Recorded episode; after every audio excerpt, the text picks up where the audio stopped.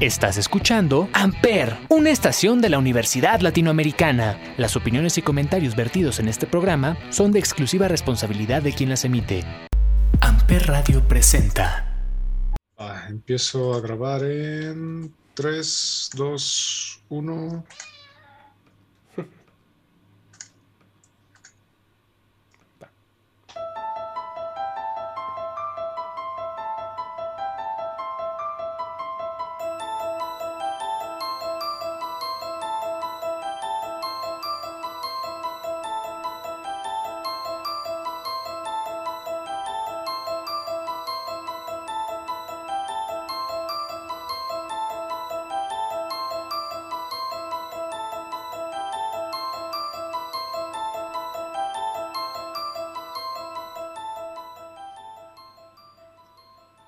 Hola a todos, bienvenidos como todos los jueves a este podcast llamado 35 milímetros a través de Amper Radio de la Universidad Latinoamericana y como todos los jueves nos acompaña Olivier. Olivier, ¿qué tal? ¿Cómo estás?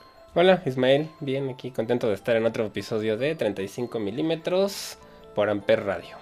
Así es, y bueno, en esta semana pues estamos festejando lo que es eh, el especial de Día de Muertos, de Halloween o de cosas relativas al terror. Y pues bueno, en este podcast vamos a hablar justamente de algunos acontecimientos, pues ya sea paranormales o de terror que hayan pasado en películas, eh, precisamente en películas de terror. Y pues bueno, creo que vamos a empezar con la, el soundtrack que estamos escuchando de tal vez la película de terror más famosa eh, de todos los tiempos, que es El Exorcista.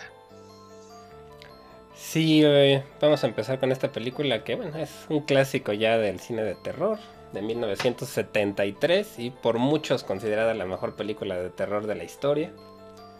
Y bueno, que tuvo ahí algunas circunstancias extrañas alrededor de su creación, ¿no? En el rodaje y también después, ¿no?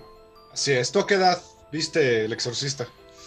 Yo la vi. Yo, yo la vi cuando la volvieron a sacar en el cine, que sacaron una versión con escenas agregadas y todas estas cosas. Debe haber sido por ahí del, en los 2000, yo creo que tendría unos sí, 15, 16 años tal vez. Es, esa versión que dice, según yo, es cuando le agregaron la de la araña en, la, en las escaleras, ¿no? La original no la trae. Sí, justo esa que baja y se, Sí, baja de cabeza y luego se orina ahí enfrente de todos. Sí, según yo la original esa escena la cortaron porque era demasiado explícita para la, época. Recordemos que esta película es de 1973. Sí, fue una película que para la época sí tiene escenas bastante fuertes y pues la temática también fue controversial porque sí tiene muchos elementos religiosos que pues mucha gente lo vio como una ofensa, ¿no? Sobre todo estas escenas que hay con la cruz y Exacto. Bueno, para quien no ha visto nunca El Exorcista, que se me haría raro porque es una película ya de culto, eh, pues trata básicamente sobre la posesión demoníaca de una niña de 12 años llamada Regan, interpretada por eh, Linda Blair, en la cual pues su madre desesperada pues trata de buscar ayuda psiquiátrica, médica, hasta que pues termina incrédulamente consiguiendo la ayuda de un exorcista ya, ya anciano y pues tratan de sacarle a este demonio que se llama Pazuzu. Es un antiguo demonio babilónico. Sí, justamente esta película pues es una adaptación de una novela, ¿no? De, de William Peter Blatty, que es una novela que se publicó en 1971 y bueno, que ya era un, un bestseller que vendió 13 millones de ejemplares y de ahí se, se adaptó para, para hacer la película, ¿no? Así es. Un dato curioso de esta película en su eh, preproducción es que la película se le ofreció a Stanley Kubrick, pero Stanley Kubrick pues no la quiso aceptar debido a que como que Stanley Kubrick y la religión tenían ahí una, un pequeño conflicto, entonces él no quería un guion que pues tratara de algo tan explícito hacia el demonio. Sí, justo. Y esta, bueno, la terminó haciendo William Fredkin. Fredkin, tal vez. Este, director que bueno, se, se, volvió muy famoso por esta película, que tenía otras como el de French Connection, que es una película bastante conocida. Este, Así es. Entonces, bueno, es un, director que venía de hacer esta de French Connection y después hizo el, Exorcista. Y pues quién sabe, ¿no? Si le hubiera quedado o no a Kubrick esto, la verdad. Quién sabe qué hubiera pasado si lo hubiera hecho él. Tal vez quedaría más conceptual y más, mm. más producción que historia, porque como que Kubrick, la producción para él era sumamente metódica, ¿no? Era muy, muy importante. Pero bueno, él ya nos regaló algo de terror, que fue El Resplandor en su época. Sí, justamente. Y otra, también un clásico de, del terror. Así es. Y pues bueno, esta película presentó bastantes sucesos paranormales, empezando por un incendio. Se incendiaron los estudios Warner y varias de las pequeños sets, por ejemplo, la habitación de Regan eh, sufrió un pequeño incendio donde se perdieron varias luces, se perdieron incluso partes de la película que ya habían sido grabadas y las tuvieron que regrabar. Sí, sí estuvo, estuvo extraño, ¿no? Esta parte de, del, incendio que consumió el, el, lugar ya que la película estaba por terminarse, ¿no? Se, se tuvo que, que quemar ahí varias cosas. También tuvieron este problemas, ¿no? Con muertes de gente del crew, familiares de los actores, familiares de los de las personas del, del, del crew. Linda Blair, este, también la, la, actriz, que es la niña que sale ahí, también dicen que tuvo muchos pues problemas psicológicos a raíz de la grabación. Así es, de hecho solo volvió a actuar en las secuelas de, de esta franquicia. Creo que en la 2 nada más, en la 3 según yo ella ya no sale. Eh, solo sale en la 2 y salió en una parodia que es ¿Y dónde está el exorcista? Pero ya de adulta. Ella realmente su carrera se tuvo que frenar a partir del exorcista. Sí, justamente que no, tuvo una carrera muy larga y, y, bueno, durante la grabación de la película, este, se murió, se murió su abuelo y ella tuvo que, que faltar algunos días a la, a la grabación porque falleció su abuelo y también había fallecido unos días antes el hermano de uno de los actores que es Max von Sydow. Max von Sydow, que ya habíamos mm. hablado de él porque hablamos de él justamente porque era el actor fetiche de Igmar Bergman. Justamente este sueco que estaba, pues era el papel de uno de los padres, ¿no? Es el del, par, del padre, uno es el padre Carras y el otro no me acuerdo cuál es, tiene un apellido así también curioso, pero también otra parte que es muy interesante de esta producción es que se encontró que uno de los, creo que uno de los camarógrafos era un asesino en serie. Ah, cierto, sí, sí, sí. Sí, que, que después lo, lo arrestaron, ¿no? Porque había, era asesino, el, uno de los camarógrafos. Sí, es una, una película que pues tuvo una serie de eventos desafortunados y que pues bueno, pasó a la historia para, tras convertirse en la película de terror quizá más popular de todos los tiempos, ya que también fue la primera película de terror en ser nominada a los premios Oscar. No ganó nada, pero fue la primera en ser nominada. Sí, esta fue nominada a los Oscars y fue algo pues novedoso, ¿no? El nuevo, porque las películas de terror normalmente no se les considera pues, de la calidad suficiente como para ser nominadas para los Oscars. Y esta, esta sí fue fue considerada, ¿no? Ya después, la que ganó por primera vez creo que fue El Silencio de los Inocentes, ¿no? Es correcto, Pero esta sí fue de las que empezó a, hacer que el género fuera tomado en cuenta. También está viendo aquí en 1979, este, Paul Bateson, que era un, un, actor que tuvo un pequeño papel dentro de la película, fue condenado por asesinar a un crítico de cine y además sospechoso de seis crímenes. Ok la cinta estuvo rodeada de asesinatos y de muertes eh, eh, bajo circunstancias pues extrañas. Eh, y bueno, también la banda sonora pasó a la historia, es la que estamos escuchando en la apertura, que es del maravilloso Mike Oldfield, de su primer disco, que es el Tubular Bells, que bueno, si escuchan el disco, pues en realidad no tiene mucho que ver con la película, es, un, es, una, es un disco progresivo en realidad, pero bueno, la, banda sonora pasó a la, a la posteridad. Justamente, sí, es una. Pues es una canción que no fue hecha para la película, sino que escucharon este disco de Mike Oldfield, que es un multiinstrumentista súper conocido, y la escuchó el director, le gustó la película, y la verdad es que quedó como, como anillo al dedo, ¿no? La verdad es que, aunque no haya sido creada por la misma, quedó, quedó súper bien. Sí, también un dato curioso que había leído por ahí es que a Carrie Fisher, eh, la princesa Leia de Star Wars, se le ofreció el papel de la madre de la niña, pero ella no quiso porque ella no quería ser, porque en esa época pues su carrera estaba despegando y pues no quería ser conocida como la mamá del diablo. Sí, sí, justamente, pues tiene esta como, pues, como estigma, ¿no? El hecho de hacer este tipo de, de películas para los actores. está viendo que en 1987 el hijo de Mercedes Mac, McCambridge, que fue la mujer que hizo las voces del Regan o de Linda Blair cuando estaba poseída, este, su hijo, este, mató a su esposa y a sus hijos y después se suicidó. El, hijo de esta mujer que fue la, la que hizo la voz, ¿no? Entonces también hay otro dato atrás bien raro del, del exorcista.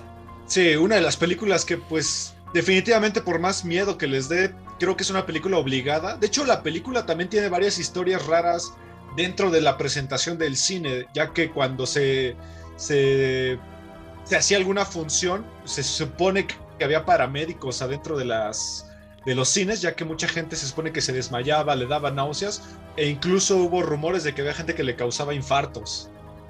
Le causaba infartos, sí, sí había rumores de, que la gente le causaba infartos. Y bueno, también otro dato, igual que tiene que ver con Linda Blair, es que ella, cuando hay unas escenas en las que se azota muy violentamente contra la cama. Y supuestamente en esta, en esta escena tenía que tener un arnés que la protegía y le protegía la espalda. Pero durante la grabación el arnés no funcionó.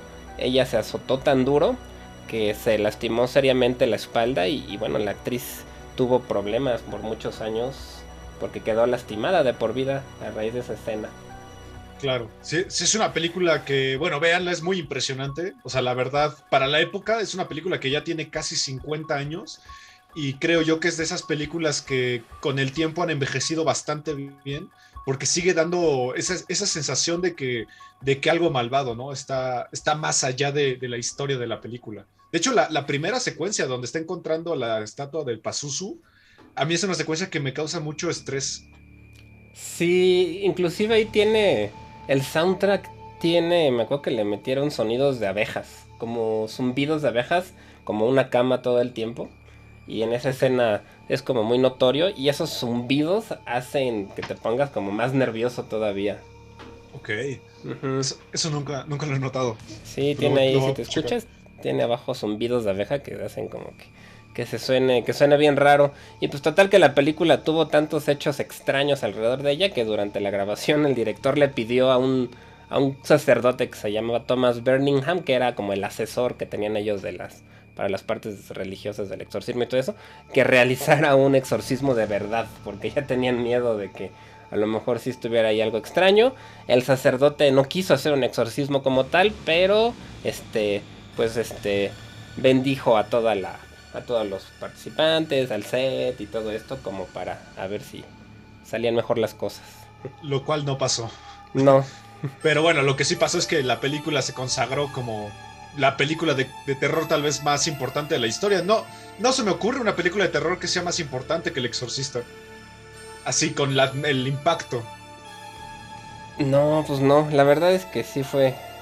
Yo no la vi obviamente cuando salió, todavía no nacía, pero mis papás y mis hermanas que estuvieron en esa época ya habían nacido, este, sí me comentan que fue que era toda una pues, toda una experiencia el ir a verla en esos tiempos, ¿no? Que sí había mucha gente que no se animaba y era y otros que iban pues por la gran fama que tuvo esta, esta película, pero sí les daba un miedo real, ¿no? O sea, sí, sí salía la gente asustada. Lo que estoy viendo es que ahorita la están transmitiendo en Cinemex, en, eh, por ejemplo en Cinemex de Mundo E o de Galería Plaza de las Estrellas, la están pasando como función de estas especiales por Halloween. Por si alguien quiere verla, creo que en el cine valdría mucho la pena verla. Sí, la verdad es que sí es una buena experiencia. El audio, sobre todo, es muy bueno escucharlo con estos sistemas del cine. Y sí, sí es una película que, que si no la han visto por cualquier razón, es, es imperdible, ¿no? Es un clásico.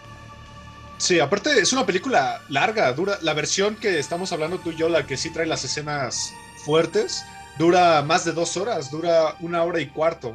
Dos horas y cuarto, perdón. Entonces, es una película que creo yo que el, la gran parte, el 90% de la película te mantiene tenso.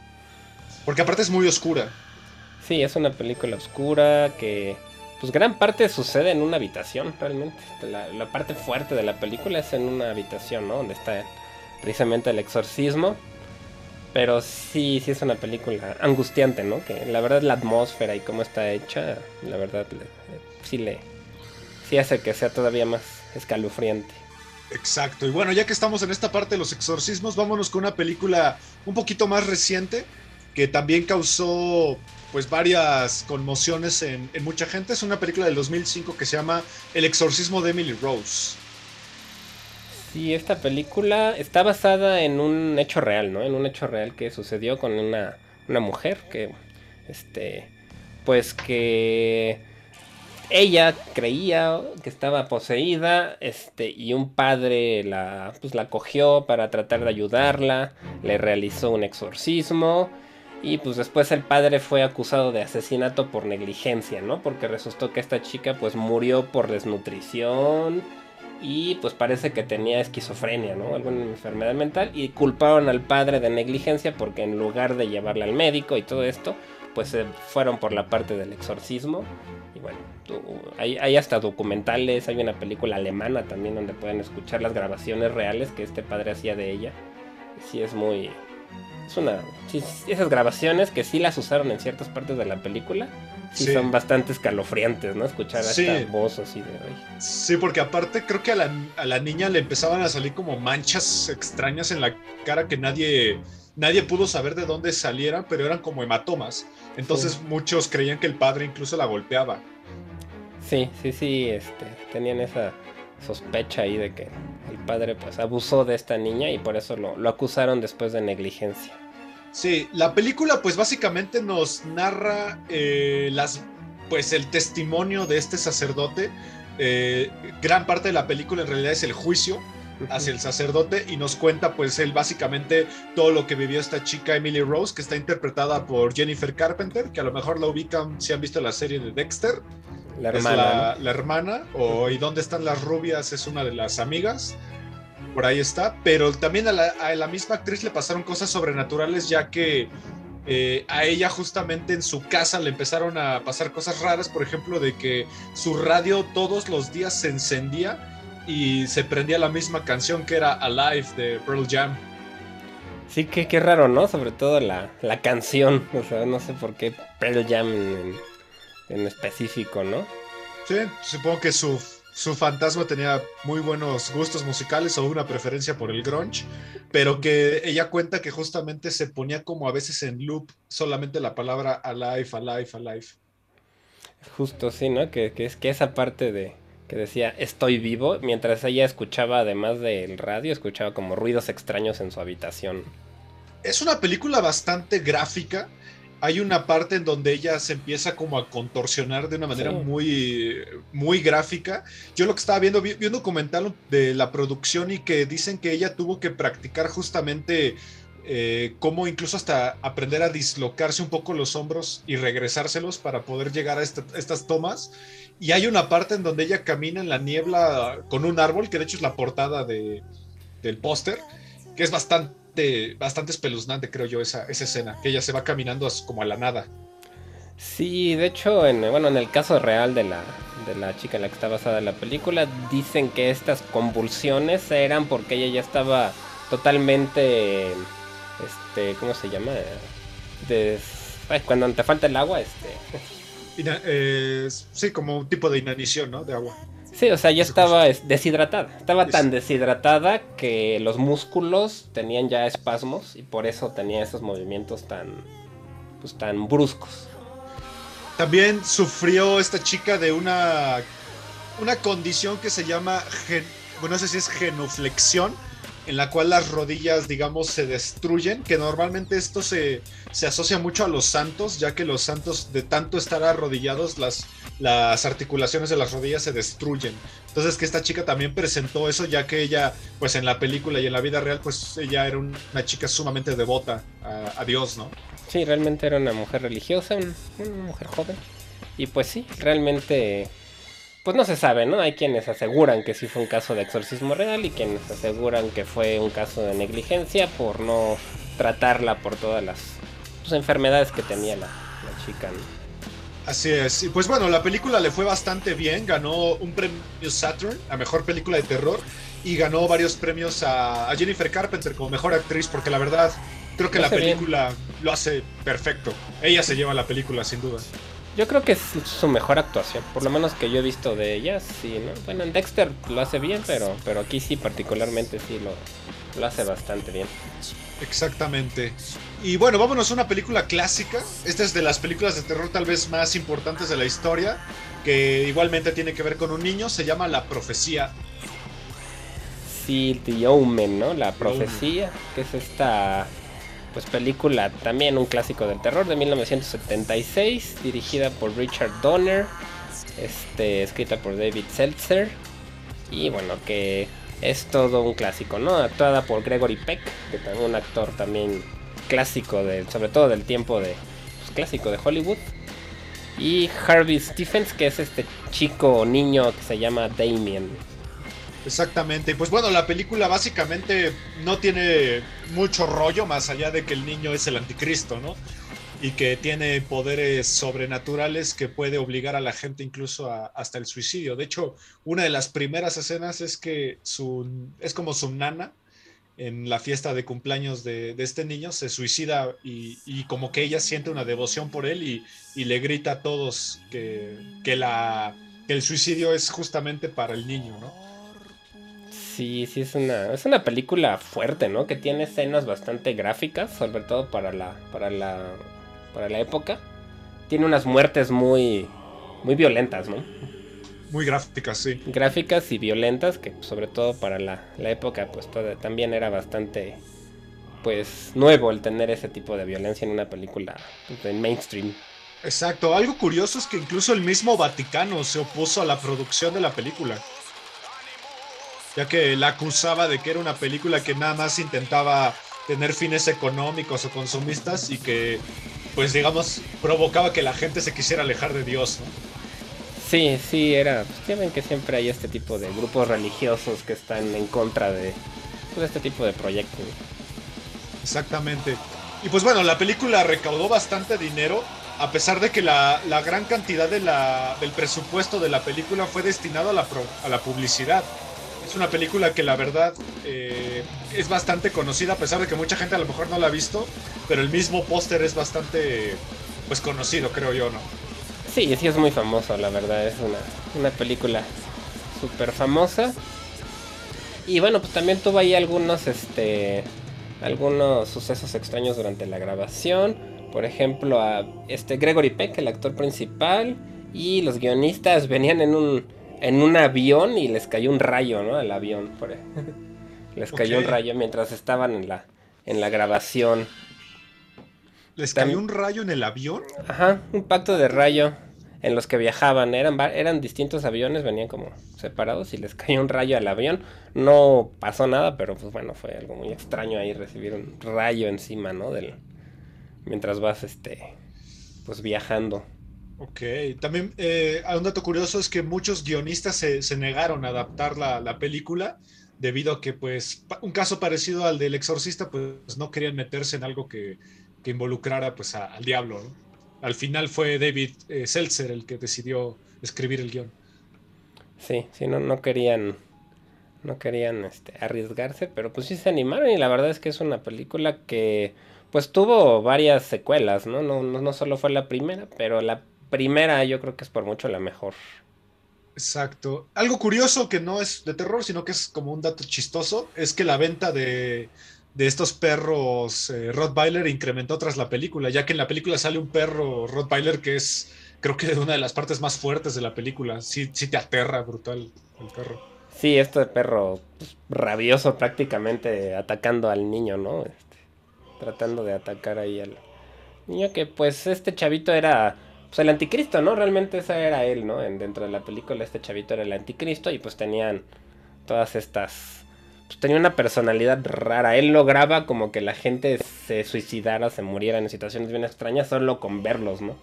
Exacto. De hecho, una de las personas que incluso fue a asesorar a la, a la producción fue el mismísimo Anton LaVey, que es el fundador de la iglesia de Satán ah, y creador de la Biblia satánica. Sí, este, sí, este, pues sí, Anton LaVey, que ya falleció, ¿no? Pero, pero sí. fue un, por mucho tiempo un, pues, el jefe de la iglesia satánica y el que la, pues, el que la, creó prácticamente, ¿no? Exacto, incluso el mismo director tuvo que cambiar de hoteles varias veces ya que el hotel, uno de los hoteles donde se hospedó fue atacado por un grupo pues terrorista que es el IRA, que es el mm. grupo este irlandés de la República Armada. Entonces también tuvo que sufrir varios atentados el mismo director. Sí, otro detalle curioso es que uno de los técnicos de efectos especiales murió en una situación muy similar a una secuencia de la película donde hay un vidrio que decapita a una persona, como que se hace para atrás un camión, ¿no? Que traía vidrios, el vidrio sale volando, le corta la cabeza a una persona. y en este y en la película, bueno, este de efectos especiales murió en una situación muy similar. Una compañía iba, iba manejando, tuvieron un accidente y su compañero este, murió igual decapitado en una situación similar al de la película. Exacto. Es una película que en mi opinión no envejeció bien. A mí me parece que no ha envejecido muy bien.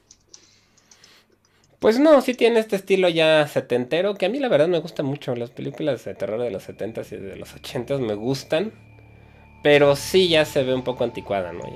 Sí, no como El Exorcista, porque El Exorcista creo que la producción es su fuerte, eh, más allá de las actuaciones. Aquí me parece que es una película que incluso peca de, ser un poco lenta.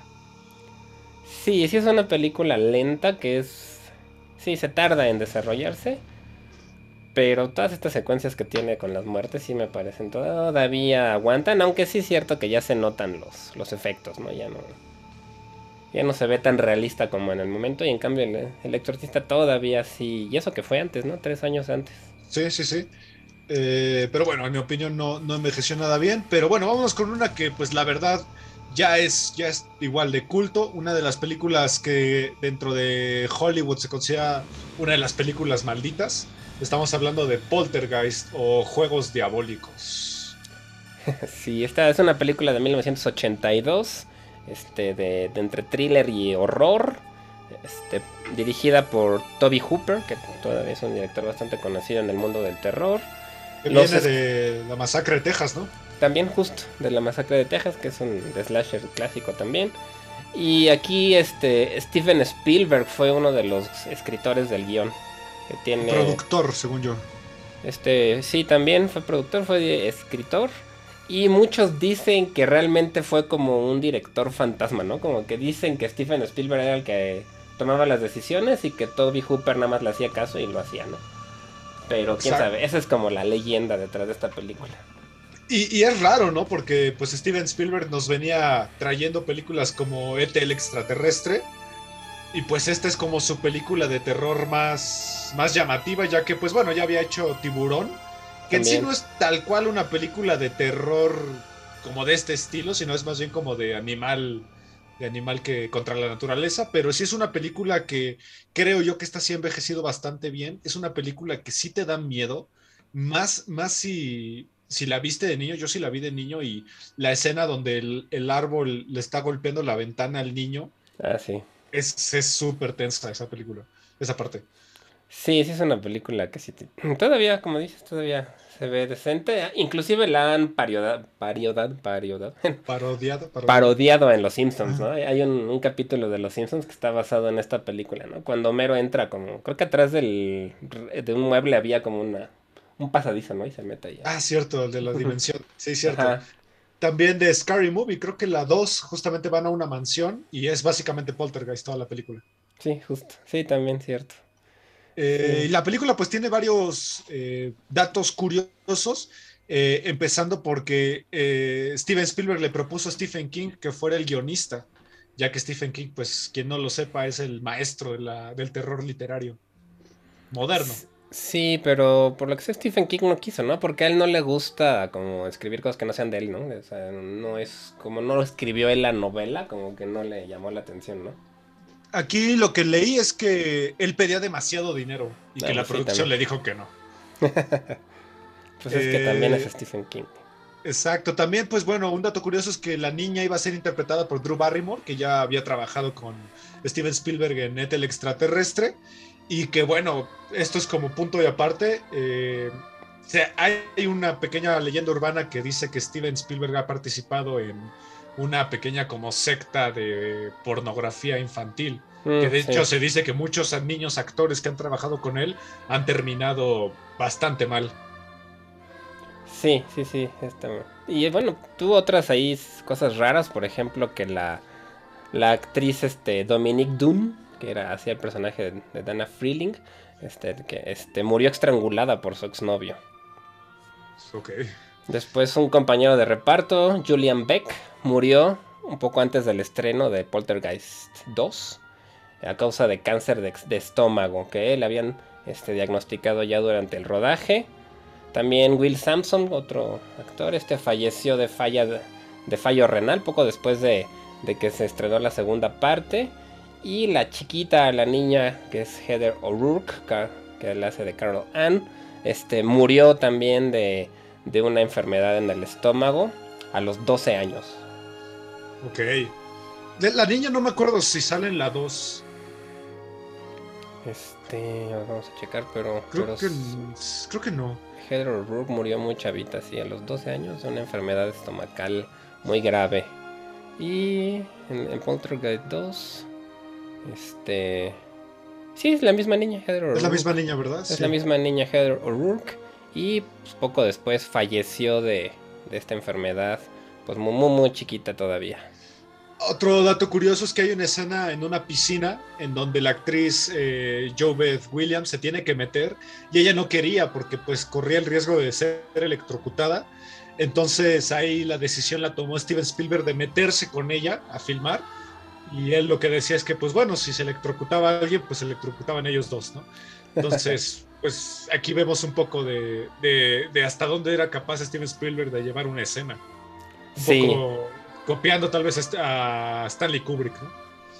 Sí, ya demasiado realista tal vez, ¿no? O como muy estricto como director. Estoy bien, la, la, chica este, salió hasta la 3 todavía participó ella. Hasta Poltergeist 3, que es de 1988, y ya poquito tiempo después de la 3 ya falleció a la edad de 12 años. Eh, hablando también de esta escena de la piscina, ah, salen unos cadáveres en la, en la escena y son reales.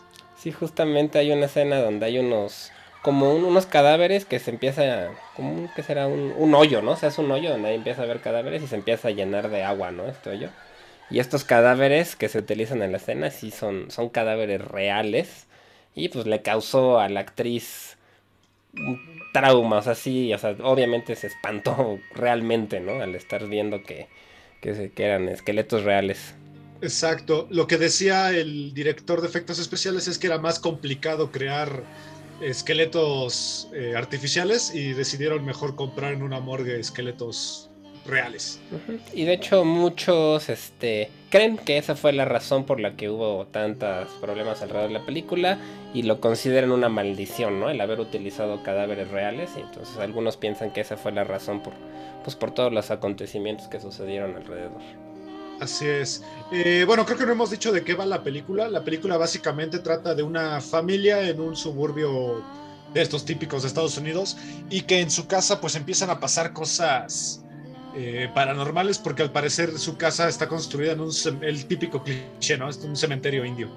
Es justo una casa construida sobre un cementerio indio donde empiezan a pasar cosas paranormales todo el tiempo que están muy con muy este, centradas en la en la chica, ¿no? En el personaje de la niña hay una escena muy famosa, ¿no? Donde ella está viendo fijamente a la televisión con estática, ¿no? Y como que se empieza a acercar a la televisión. Porque como que ella veía a los fantasmas a través de la televisión en la estática, los escuchaba en el ruido de la tele. Exacto. Bueno, vamos a explicar nada más rápidamente qué es un poltergeist. Un poltergeist, pues se supone que es este efecto en el cual hay un... No, no tal cual es la palabra fantasma, sino que hay cierto tipo de energía en algún lugar que pues genera eh, pues energía electromagnética, que se muevan las cosas, que se prendan aparatos eléctricos, etcétera, etcétera. Y a esto se le conoce como poltergeist, que pues más coloquialmente se le conoce como un fantasma, ¿no? Sí, como una entidad ahí que causa pues desastres dentro de un hogar poseído, ¿no? Dentro de un lugar poseído por estos espíritus, fantasmas o como le quieran llamar. Tal vez en México el caso más conocido es el de Cañitas, ¿no? Algo parecido, claro. Sí, sí, más o menos, sí. Algo similar a este tipo de cosas de fenómenos que se dan. También hay una escena en donde la niña eh, la está como chupando en un armario y que ella se tiene que agarrar de la cabecera de su cama y se supone que Steven Spielberg le había puesto una especie de eh, como ventilador gigante y la estuvieron jalando y aventaban los juguetes y la niña quedó tan traumada y ya no podía más con la escena que Spielberg tuvo que cortar la escena y tuvo que hablar con ella y decirle que nunca más le iba a volver a hacer algo parecido. Esa escena es bastante fuerte en realidad. Sí, pues es que la verdad sí hay veces que para lograr ciertos efectos sí tienen que hacer cosas bastante arriesgadas, ¿no? Los actores. Así es. Ah, no sé si hay por ahí otro dato curioso. Pues realmente esto lo, todo lo de las muertes que hubo alrededor de los del staff, de los actores y, de, la niña, pues que murió a los 12 años. Hay un remake por ahí que yo sí. lo vi y la verdad es terrible. Es muy, muy malo. ¿no? Si pueden, véanla por curiosidad, pero en realidad es una pésima película. Sí, sí, sí, la verdad sí, el, remake no está tan bueno, la, verdad. Exacto. Vámonos con una película que también ya es de culto que se llama eh, Rosemary's Baby, que es una película del gran Roman Polanski. Sí, esta es una película del año 1968, es de las más viejitas de las que estamos a hablar, la más viejita de la que hemos hablado, del director Roman Polanski y protagonizada por Mia Farrow, John Cassavetes y Ruth Gordon. Mia Farrow fue mucho tiempo pareja de Woody Allen. Cierto. Es una película que básicamente nos trata de una pareja que vive como en un departamento bastante lujoso y que eh, la chica pues va a dar a luz, está embarazada y que de repente su familia, sus conocidos y su mismo esposo y hasta los vecinos empiezan a hacer a tener comportamientos extraños con ella porque al parecer ella va a dar a luz al diablo. Al diablo, al anticristo, algo acá muy, muy, muy extraño, ¿no? Exacto. Y bueno, es una película de estas que empezaron como este movimiento de, de, pues de cultos del anticristo justamente. Es una película que creo que sí hay que verla si te gusta mucho el cine porque sí es muy vieja y se siente vieja. Es una película que pues básicamente la, la plática es lo que hace la película. No hay escenas así pues sangrientas en realidad, ni con efectos especiales, ni nada. Es una película que la, el guion lo es todo. Sí, en, en, español le pusieron La Semilla del Diablo, por si no la. por si la recuerdan por ese título. Y sí es una película que realmente se basa más en.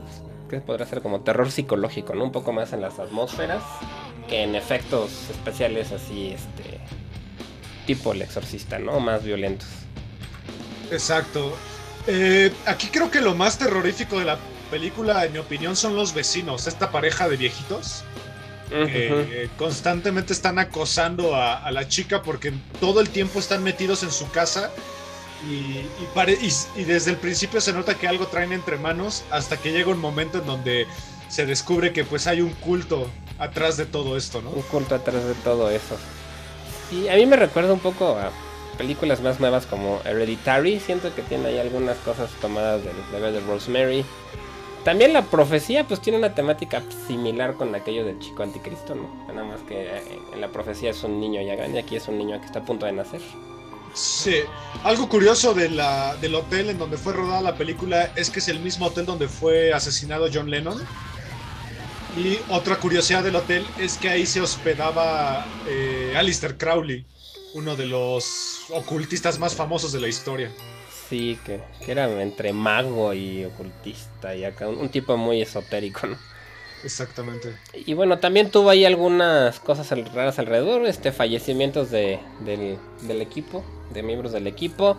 El, el compositor Christoph Comeda, el, compositor de la música, murió de un coágulo cerebral, de un coágulo cerebral tras sufrir una caída este, en Los Ángeles. Y el productor William Castle murió de un, de un infarto estuvo poquitos años después del estreno de la película. Y pues lo más impactante sobre esto fue algo que se dio en la vida real, que la, fue la esposa de, de Roman Polanski, Sharon Tate.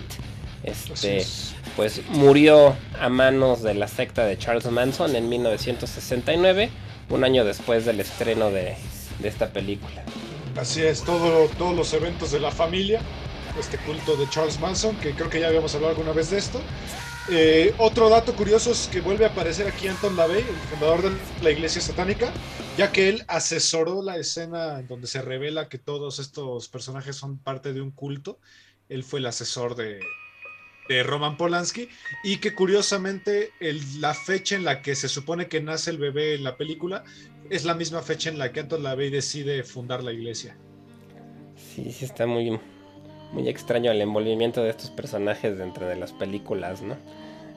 Está, está, este, bueno, es un dato extraño, la verdad. Exacto, y que muchas sectas, incluso ocultistas, que estaban muy de moda en esta época, también este, llegaron a la producción a amenazar a Roman Polanski que más le valía que hiciera bien la parte de la secta. pues sí, y si quieren ver un poco de esta historia, se cuenta en la película de Once Upon a Time in Hollywood, de la, última que hizo Tarantino. Se cuenta un poco esta historia, sale Roman Polanski como personaje, este, sale Sharon Tate. Y bueno, se cuenta un poco sobre esto, solo que sí le dan ahí un giro, ¿no? no, es totalmente fiel. Exacto. Algo que a mí me parece súper curioso y súper interesante de la película es que nunca sale el bebé. No, de hecho. que Roman Polanski en una entrevista dijo que, que hubiese salido el bebé hubiera sido un gran error. Sí, de hecho sí, el que lo dejaron, lo dejan más a la imaginación, ¿no? Un poco, lo, es más implícito, ¿no? Yo creo que ahí lo hizo tal vez un poco por miedo, ¿no? Porque pues habría de presentar un bebé que representa al anticristo y pues ¿cómo sería este bebé? ¿Como un bebé normal o con alguna facción interesante o no sé? Creo que lo hizo más por, por cuidarse un poco. Sí, seguramente que sí tuvo que ver. Y también el grabar con bebés y todo implica pues, trámites y gastos extras que también se prefieren evitar muchas veces. Exactamente. Y bueno, vámonos con otra que también es una película de culto que se llama Terror en Amityville. Vamos a hablar de la original porque hay varios remakes por ahí. Sí, de estas hay montones de, versiones. De la que vamos a hablar es la de 1979, dirigida por Stuart Rosenberg, escrita por Sandor Stern, Jay Anson y George Lutz, que también es una historia basada en una historia real. Exactamente, es una historia que nos habla de una familia que vive en esta casa eh, justamente en Amityville y que le empiezan a suceder varios hechos paranormales. El más importante es que a cierta hora, si no me equivoco, es como a las 3 de la mañana, eh, uno de los niños asesina a la familia.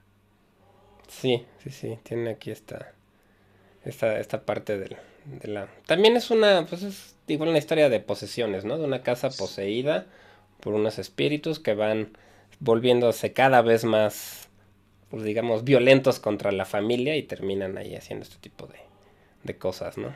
Exacto. Los Simpsons ya también tienen una parodia aquí de terror en Amityville, que es que Homero compra una, una casa, que es una parodia entre Amityville y El Resplandor eh, una cosa que los Simpson parodian mucho es que de las paredes salían sangre, cosa que en la historia real se supone que de las paredes salía como baba, que se tomó incluso muestras de ADN y que dicen que sí era baba humana. Sí, como sí que sí tenía todo este tipo de, de situaciones paranormales reales, ¿no? Inclusive pues muchas de estos que se dedican a investigar estos fenómenos fueron a la casa y todo, ¿no? A tratar de pues de ver qué es lo que pasaba ahí realmente. Exactamente, la hora que mencionamos ya lo revisé y era las 3 y cuarto de la mañana y que justamente a esta hora varios de los eh, familiares pues se levantaban sin razón y a esa hora justo empezaban a escuchar ruidos y pues fue a la hora en la que se cometió el asesinato, ¿no? Sí, justamente. Aquí tuvo también algunas cosas este, extrañas, ¿no? La, la película, como por ejemplo el actor principal, James Brolin, este, no, no quería aceptar el papel, como que no le convencía. Y él dice, y él cuenta que lo aceptó porque cuando estaba leyendo el guion de madrugada, mientras él lo, leía, este, un par de sus pantalones como que se cayeron sin ninguna razón del perchero, ¿no? Y él lo tomó como una señal de que, como que le, le dio tanto un susto que, que le, pues fue lo que lo convenció de actuar en esta película. Claro. Eh, la casa después de los asesinatos pues fue estuvo vacía durante un año hasta que una familia decide comprarla y solamente duraron 28 días, ya que también se cuenta y creo que en la película también sale de que se escuchaba una voz bastante fuerte que gritaba afuera. y que es algo que la mayoría de los huéspedes que han habitado la, casa eh, recuerdan, esta, esta voz que les grita afuera. Sí, también es cuando estaban grabando este, la película, cuentan que, que un cuerpo de un pescador que se había muerto ahogado llegó a las orillas de la, de la casa, así el cuerpo, que llegó flotando a las orillas de la casa cuando iban a grabar ya la película. Ok. Hay varios remakes de esta película. Hay uno que yo recuerdo mucho que es del 2000... Ah, creo que es del 2002. Y, que no me pareció tan... 2005. Es, la, es del 2005 que sale Ryan Reynolds. Ryan Reynolds y no es tan mala. La verdad es, es, una buena adaptación. Es un remake prácticamente, ¿no? De la primera. Sí, es un remake fiel.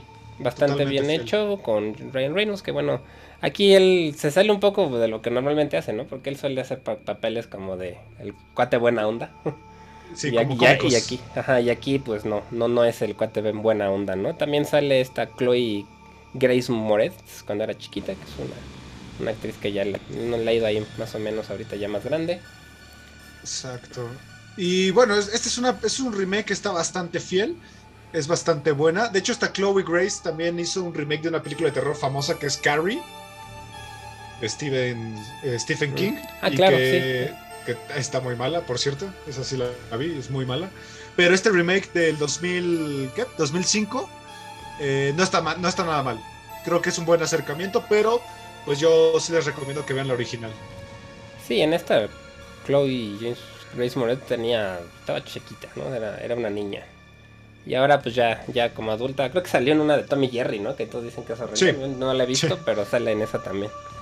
Así es. Y pues bueno, como unos datos curiosos extra de otras películas, también eh, encontramos algunas películas en donde ha habido pues algunos casos paranormales ya muy aislados.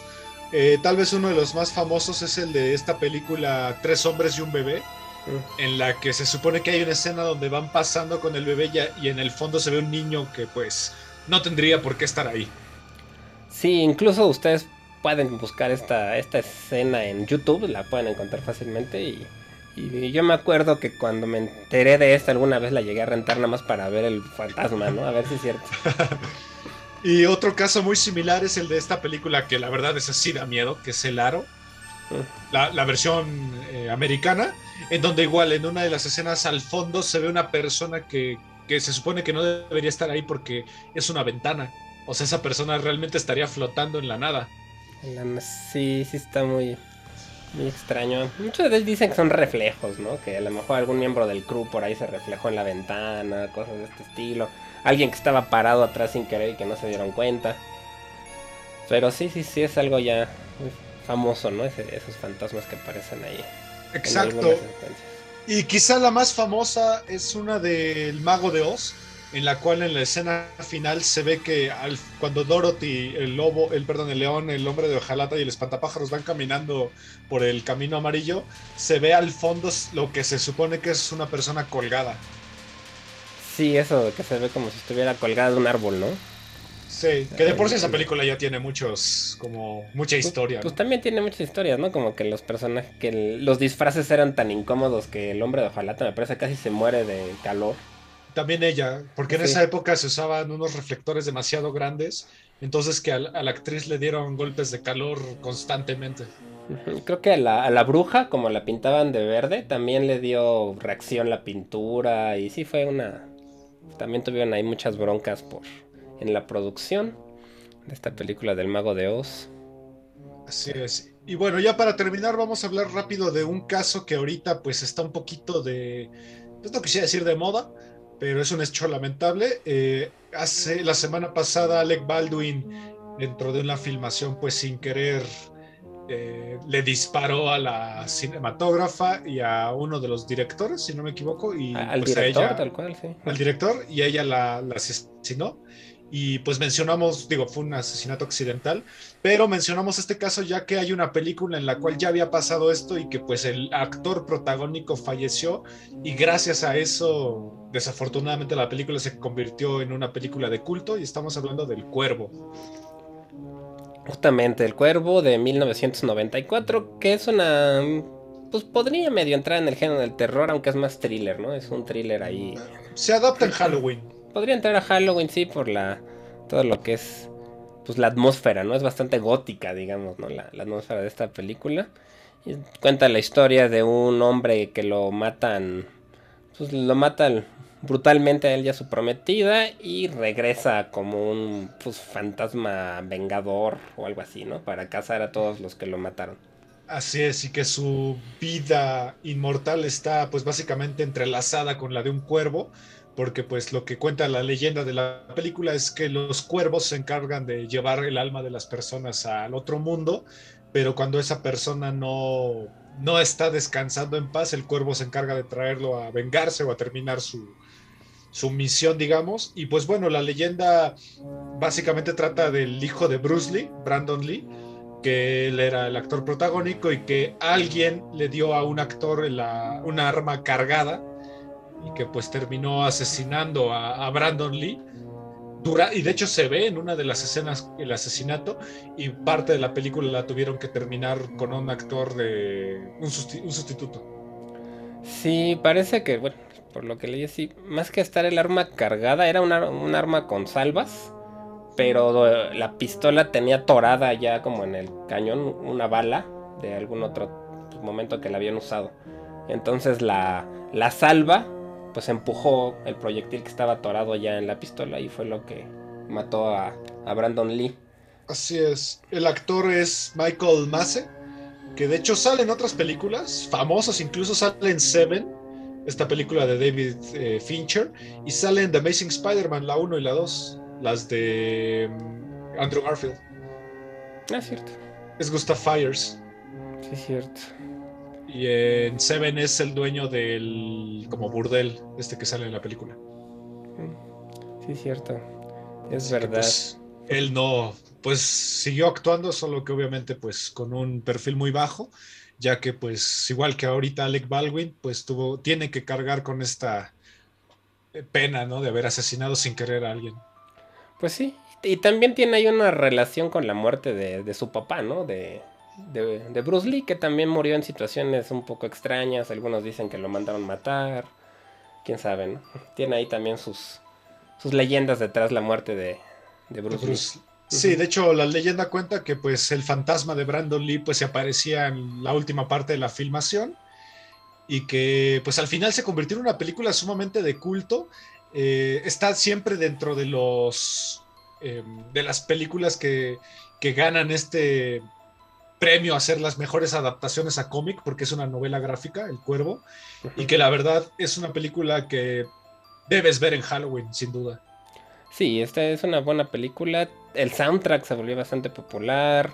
La, el vestuario se llegó a usar por muchos de disfraces de Halloween también, ¿no? El disfraz del, del cuervo, porque es como pues, la cara pintada de blanco, con los ojos con unas líneas negras, todo vestido de negro. Entonces, en la época que salió esta película, yo me acuerdo que que mucha gente se disfrazaba del cuervo, muchos se volvieron góticos por la película. Sí, lo que dices es, cierto, también el soundtrack es muy bueno, ya que tiene canciones desde The Cure hasta Nine Inch Nails, tiene Rage Against the Machine, tiene los Stone Temple Pilots, o sea, es una película que creo que enteramente es perfecta, es una película perfecta. Sí, sí, está muy bien hecha y tuvo, pues, trágicamente esta situación detrás de ella, pero sí, sí tiene, la película como tal vale la pena, creo. Sí, bastante. Eh, y pues bueno, este fue un pequeño eh, resumen de algunas películas que han tenido alguna historia paranormal o que ha habido alguna tragedia atrás de la producción, ya que estamos en este especial de Halloween o del Día de Muertos. Sí, los invitamos a que las chequen si no las han visto, que les den ahí un, aprovechando que está cerca Halloween, Día de Muertos, que se antoja ver películas de terror, que les den ahí una, una checada si no las han visto algunas de las que hemos platicado, porque son clásicos del terror, ¿no? La mayoría. Así es. Y pues bueno, para recordarles que Amper Radio cumple un año justamente esta semana, el 30 de octubre, si no me equivoco. Y pues nada, gracias por, por escucharnos durante un año. Nosotros ya estamos en nuestra tercera temporada. Y eh, nuestro otro podcast, Sonidos en el Aire, ya está cumpliendo su primera temporada. Sí, entonces pues muchas felicidades a Amper Radio por su primer aniversario y bueno, también agradecerles la, la oportunidad que nos dan de traerles estos proyectos cada semana. Así es, no se olviden de checar los otros programas que igualmente estarán festejando Halloween esta semana, entonces seguramente habrá por ahí cosas interesantes. Y pues bueno, como todos los jueves, Olivier, gracias por acompañarnos aquí en 35 milímetros de Amper Radio de la Universidad Latinoamericana. Gracias a ti, Ismael, y gracias a Amper Radio, y hasta la próxima. Nos vemos.